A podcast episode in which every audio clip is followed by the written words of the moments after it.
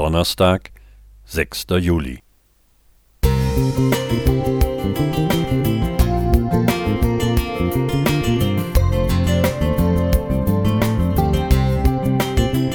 Ein kleiner Lichtblick für den Tag.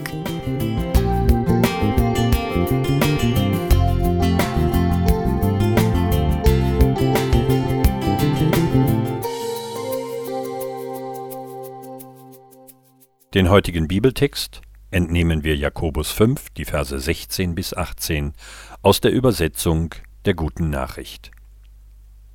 Das inständige Gebet eines Menschen, der so lebt, wie es Gott verlangt, kann viel bewirken. Elia war auch nur ein Mensch wie wir. Er flehte zu Gott, es nicht regnen zu lassen. Da fiel dreieinhalb Jahre kein Tropfen auf das Land. Dann betete er nochmals. Da schenkte der Himmel Regen und die Erde brachte wieder ihre Früchte hervor. Meine Lieblingsgeschichte der Bibel spielt sich auf einem Berg ab, dem Karmel. In einer beeindruckenden Art und Weise hatte Gott sich dort zu seinem Propheten bekannt und dem verunsicherten Volk demonstriert, dass er der lebendige Gott ist. So ein klares Zeichen der Gegenwart Gottes zu erleben, ist einmalig. Gott ließ nicht nur Feuer vom Himmel fallen, er schenkte den dringend benötigten Regen, nachdem die Menschen eine dreijährige Dürre durchlitten hatten.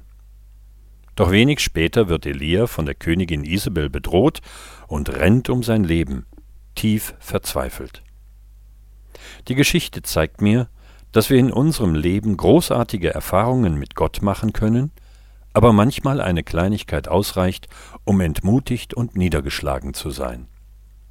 Ein verbaler Angriff kann uns in unseren Grundfesten erschüttern, so dass uns Lust und Kraft verlassen, uns in unserer Gemeinde, der Familie, dem Beruf oder in der Gesellschaft einzubringen.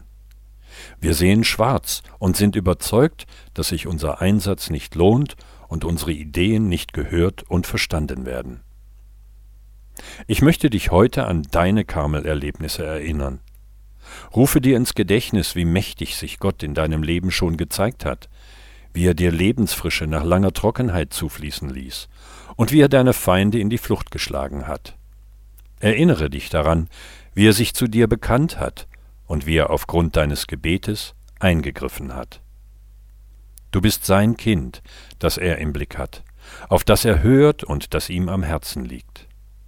Sage den Stimmen, die dich angreifen, dass dein Vater im Himmel mächtiger und größer ist als sie, dass er dir Schutz und Liebe ohne Grenzen zufließen lassen wird.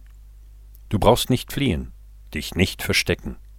Und wenn du es doch tust, dann geht Gott dir nach, umsorgt dich und richtet dich wieder auf. Mit Gott an unserer Seite dürfen wir uns unseren Ängsten, unserer Trauer und Hilflosigkeit stellen. Wir dürfen uns mit all dem der Fürsorge Gottes überlassen.